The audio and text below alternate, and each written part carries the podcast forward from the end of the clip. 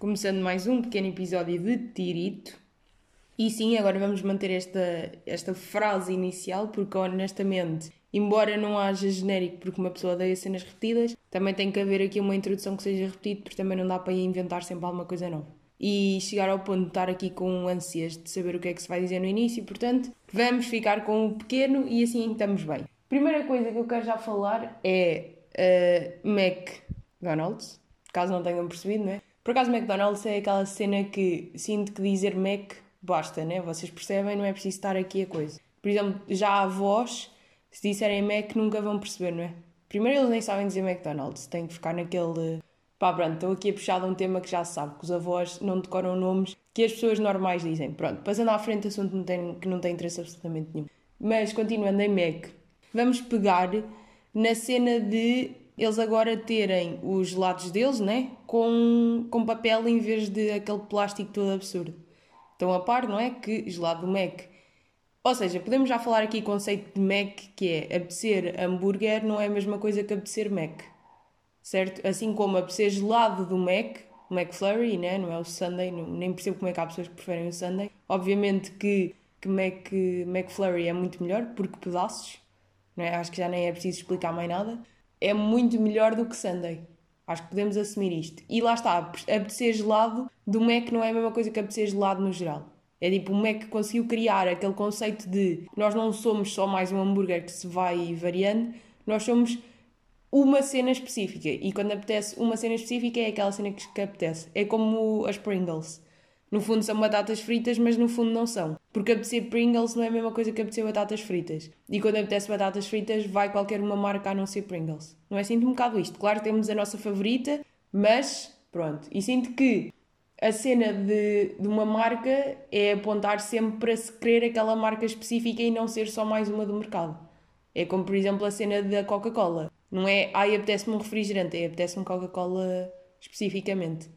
Se bem que vá, em termos de bebidas, acho que é mais fácil hum, apontar para a distinção da bebida, não é? Porque, porque é mais, normalmente nunca vos apetece. Ai, apetece-me um sumo. Não, normalmente apetece um sumo específico. Não sei, estou um bocado aqui com esta. Ao invés de que quando vos apetece, sei lá, uma pizza, apetece-vos pizza, não é? Não é uma marca específica. É claro que depois há preferências, mas nunca é a marca específica. Enquanto que no Mac é a marca específica e dando uma volta para dizer que. Então os McFlurry agora vêm com um copo de papel. E pronto, é muito bonito, estamos todos a apontar para o nível da sustentabilidade e aí é que interessa. Agora já não me lembro se a colherzita é de plástico, mas cheira-me que a colherzita ainda é de plástico. Uma cena que devia dar para fazer no Mac era pedir e depois uh, pedir sem, sem, uh, sem colher, não é? Tipo, passávamos todos a ter uma colher na mala antes de ir ao Mac. Pá, dava para fazer. Malta, escusam de estar já a dizer, ai que então vou andar com colher no, na mala. Sim, aquelas colheres tipo de meio de plástico, mas é aquele plástico reutilizável. Estão a perceber que, que dá para lavar. Tipo colher de piquenique. Dava, malta. Não estejam a dizer que não. Antes de irem ao Mac já sabiam que tinham aquela. tinham que levar aquela colherzita. É como, ainda há malta que hoje em dia no Mac pede palhinha para beber as bebidas. Sabem que não é preciso. Dá para pegar no copo e beber do copo. Certo? Aliás, até vou contar aqui um, um pequeno segredito que não é segredo porque indiferente, pá, olha, é assim, é a vida, mas como pessoa que já trabalhou em restauração ou fenómeno parecido, eu tive uma fase. Yeah, se calhar não devia estar a contar isto porque sinto que há pessoas que podem ouvir, mas olhem, é o que é, também isto é para o, para o bem do mundo mas imaginemos que estamos em um local onde nos pedem uma palhinha, numa situação, e eu muitas vezes mentia e dizia que não tínhamos. Pronto, e as pessoas não utilizavam. E claro que tínhamos, eu sabia perfeitamente onde estavam as palhinhas, mas eu dizia que não tínhamos e assim as pessoas já não usavam. E conseguiam viver sem palhinha. Agora, não me lixem. Isto às vezes as pessoas têm que ser obrigadas a não utilizar as coisas. E pronto, e é o que é. Estamos muito orgulhosos do Mac, vamos criar eh, marcas que sejam a marca e que sejam o produto e não, e não só mais um do mercado. Acho que é apontar sempre para aí. E ideia é confusa, mas acho que deu para perceber o que, o que se queria transmitir aqui. E já que estamos em assunto de Mac, digam lá uma coisa se vocês não sentem que comer Mac, quando se está de ressaca, é mesmo absorver ali o álcool todo. Eu sinto que, ok, acordei mal, tive a beber umas cenitas ontem à noite, estava aqui cheia de álcool aqui no, no sangue. Se eu comer Mac, o Mac vai absorver todo o álcool que resta e vai ficar melhor, não é? Ou é aquele, o corpo já está mal, então vamos lhe dar comida mal para ficar ainda pior? Pá, eu sinto que não, sinto que o MEC absorve. Obviamente que isto não tem. E fazer um estudo científico em relação a isto. Não era? Por acaso, obviamente que ia dar como é que só piora a situação, porque o correto de certeza que é comer uma cenourita no dia a seguir, mas olhem. Mas eu sinto que, que absorve. E também se uma pessoa sente que absorve, pá, se calhar é beber, é comer Mac para absorver, porque de facto, se uma pessoa acredita que absorve, vai absorver. Teoria que não faz sentido, mas que é para continuar. E continuando nisto do, de fazer um estudo do MEC, liga à tese. Estamos a fazer tese neste momento. Aliás, eu devia estar a escrever a minha tese neste momento, mas preguiça que não permite. E escrever uma tese é um bico, malta. Escrever uma tese é provavelmente a pior tarefa académica que eu já tive para fazer em toda a minha vida. Acho eu, acho que é mesmo. Escrever tese é o auge da dificuldade académica. Claro que não estou a fazer um doutoramento, não é? Porque aí acredito que, mas no sentido de vai secundário, vai eh, licenciatura, vai tese, e já tendo aquela mini preparação de ter escrito depois o estágio de o relatório de estágio da licenciatura, escrever uma tese é todo um outro nível. Porque escrever uma tese vai desde. Porque não é só escrevê-la, não é? É, vai desde o início de planear a tese e desenvolver, e tudo bem que nós temos apoio dos nossos orientadores, mas ao fim e ao cabo, pá, somos só nós sozinhos a desenvolver uma tese. Há um problema inicial e esse problema tem que ser resolvido e tem que ser desenvolvido todo um projeto experimental à volta disso, que é feito através do nosso trabalho. E isso é difícil como ó caralhinho, literalmente. Pedindo desculpa pela expressão, mas é o que é. E depois de desenvolver o trabalho experimental, é preciso fazer o trabalho experimental, que a maior parte das vezes não corre bem e é preciso repetir ensaios, não é? Acho que já aconteceu a todos. Eu estou a falar tipo a nível mais da ciência, não é? Não sei como é que é escrever uma tese de, de cenas que não implicam ter, um, ter uma investigação em curso, pá. Mas pronto, olha, falando daquilo que se sabe, não é? Se estamos em tese microbiológica, estamos em tese em que é necessário fazer ensaios no laboratório. Pronto, então a tese depois, no fundo, depende desses ensaios, da forma como eles correm, da forma como eles foram desenhados, se há material para os fazer, sim ou não, não é? Porque às vezes eu planeio uma coisa, mas depois de repente não tenho material para o fazer. Estou a perceber, está aí um bocado esse, esse problemita. E depois, uh, muitas vezes faz e dá resultados completamente à toa.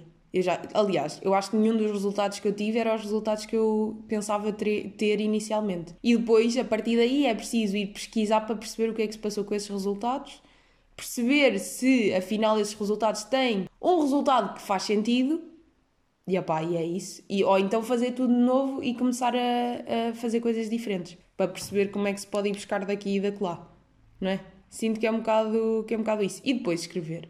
Escrever também é todo um fenómeno, porque, para já, aquilo nunca está acabado. Uma pessoa escreve a introdução, mas é assim, dá para alterar a introdução para sempre. Nunca está no fim, não é? Eu tenho aqui o meu. Posso abrir aqui a minha tese e olhar para ela e a introdução está escrita, mas no fundo não está, porque eu hoje vou lê-la outra vez e vou descobrir que coisas novas têm que ser mudadas e coisas novas que quero acrescentar. Porque depois também ao longo do tempo, conforme o trabalho vai avançando, não é? Porque o trabalho no início é uma coisa, pelo menos falo pelo meu e no fim já está tipo a evoluir para caminhos que não eram suposto no início. E isso para mim até acho que é uma coisa boa, pronto, porque é evoluir no trabalho, não é? E perceber para onde é que se pode ir. Mas isso implica depois acrescentar toda uma quantidade de coisas. Pronto, depois imaginem, é fazer o material e métodos, que também é uma seca. Eu acho que fazer o material e métodos foi das coisas que mais me custou. Porque é daquelas coisas. E depois não está acabado, né? Porque eu ainda estou a inventar coisas para fazer, portanto isto está sempre meio a mudar. E depois, Epá, é uma carrada de tabelas e tabelinhas com merdas que não interessam a ninguém. Então os anexos. Aí os anexos, que é só, que é só uma carrada de tabelas e tabelitas. Pronto, depois a parte mais gira. Eu diria que, embora custe, quando temos resultados que não é aquilo que nós esperávamos, eu acho que discutir os resultados é a coisa mais gira. Claro que dá boa trabalho, né? Porque é preciso olhar para os resultados, perceber o que é que achamos daí, escrever isso de uma forma bonita, não é porque depois o problema de escrever a tese é que tem que estar escrito de uma forma bonita, não é vir falar para aqui meio a burro como eu faço, não é? Obviamente. E como eu tenho mais tendência para falar a burro, escrever em condições custa mais. Pronto, temos que admitir isto aqui, é escrever uma vez, depois tenho que rever e escrever novamente, e depois ainda vou rever mais uma vez. Pá, no fundo eu dou para aí uma revisão cinco vezes até ter uma coisa escrita assim para o seu final, que depois ainda vai ser revisto quando eu der aquela revisão de tese final, não é? Pronto, mas é olhar para os, para os resultados, perceber como é que eles são, como é que eles não estão, depois discuti-los ir encontrar artigos que possam discutir os nossos resultados com eh, resultados de outrem, etc, etc, etc. No fundo, é uma carga de trabalhos. Ah, e acho que a parte mais difícil, pelo menos para uma pessoa sem qualquer tipo de sentimentos, como eu, é escrever os agradecimentos. Tipo, vão-se lixar.